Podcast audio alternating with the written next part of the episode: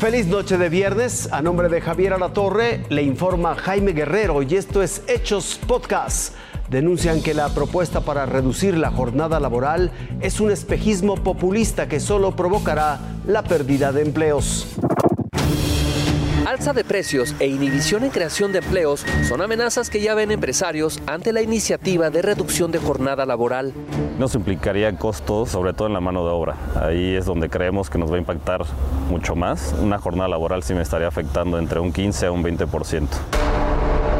Tienes una pequeña panadería que, que produce 100 panecillos tú reduces la jornada laboral y ya no produces 100 panecillos sino 80 y entonces te vuelves menos competitivo en el mercado porque ya no tienes tu producto y para aumentar esos 20% que perdiste lo que vas a tener que hacer es básicamente contratar personal o pagar horas extras. Y al contratar horas extras se incrementa el precio de tu producto sin embargo, Mario advierte que si decide no subir precios, la otra vía es recortar su plantilla de 60 a 40 trabajadores y peor aún, no pensar en nuevas plazas de trabajo. Esto implicaría reducciones de metas y obviamente yo al tener una menor producción o una menor meta, pues al final voy a necesitar menos gente para poder lograrla. ¿no? Hay un riesgo porque finalmente eh, estos incrementos en el costo laboral sin incentivos que propicien un la mayor creación de empleo formal pueden derivar en que sobre todo las micro y pequeñas empresas de este país puedan optar por esquemas de trabajo relacionados a la informalidad. Se trata de decisiones económicas que afectan a los creadores de empleo de este país, pero también a quienes los realizan. Lo hacen sin pensar, ¿no? Que no, no, se ponen a pensar en los trabajadores, que nos afecta en, económicamente. Enrique Pardo Genis, Fuerza Informativa Azteca. Tragedia en Morelos cuando un helicóptero de la Comisión Federal de Electricidad roza un cable de alta tensión.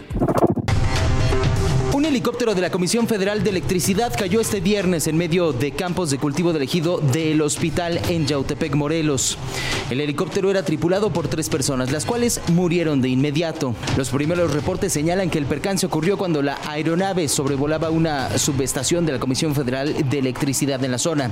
De forma accidental, las hélices chocaron con cables de alta tensión y eso provocó la caída. Horas más tarde, la CFE informó sobre la identidad de las víctimas. Se trata del capitán piloto Felipe Eduardo Rosas, el copiloto Joel Ortiz y Carlos Alonso Rivas, el comandante de la subestación. De acuerdo con testigos, el helicóptero se incendió. La zona fue asegurada por elementos de la Policía Morelos y Guardia Nacional, mientras que se realizaron los peritajes correspondientes. David Navarro, Fuerza Informativa, Azteca el suspenso y la incertidumbre de los trabajadores de condominios de lujo en Acapulco. Destruido. Es un exclusivo condominio en Acapulco, con más de 100 departamentos, todo en escombros. Administrando este condominio llevo ocho años y llegar aquí y si ver pues su fuente de trabajo, sí da tristeza.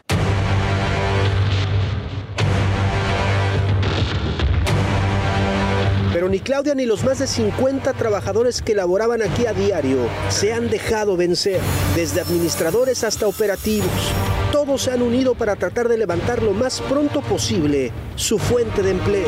Yo creo que es la preocupación de muchos, la incertidumbre de no saber qué va a pasar con tu fuente de trabajo. La mayoría no, no contaba con un seguro contra huracanes. Pues esto se rige de, un, de una cuota.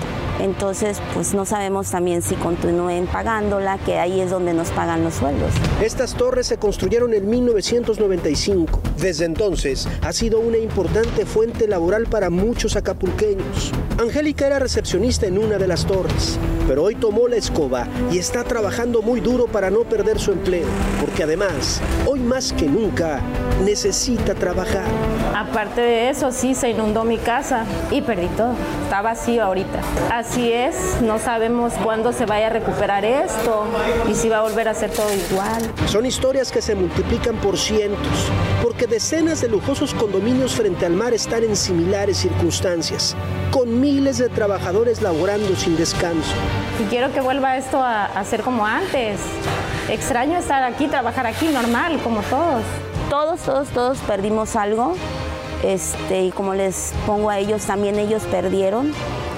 Pero pues aquí estamos, todos echándonos la mano uno a otro.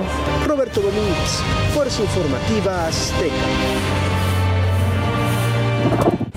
Esto fue Hechos Podcast. Gracias por su atención. Que tenga un espléndido fin de semana.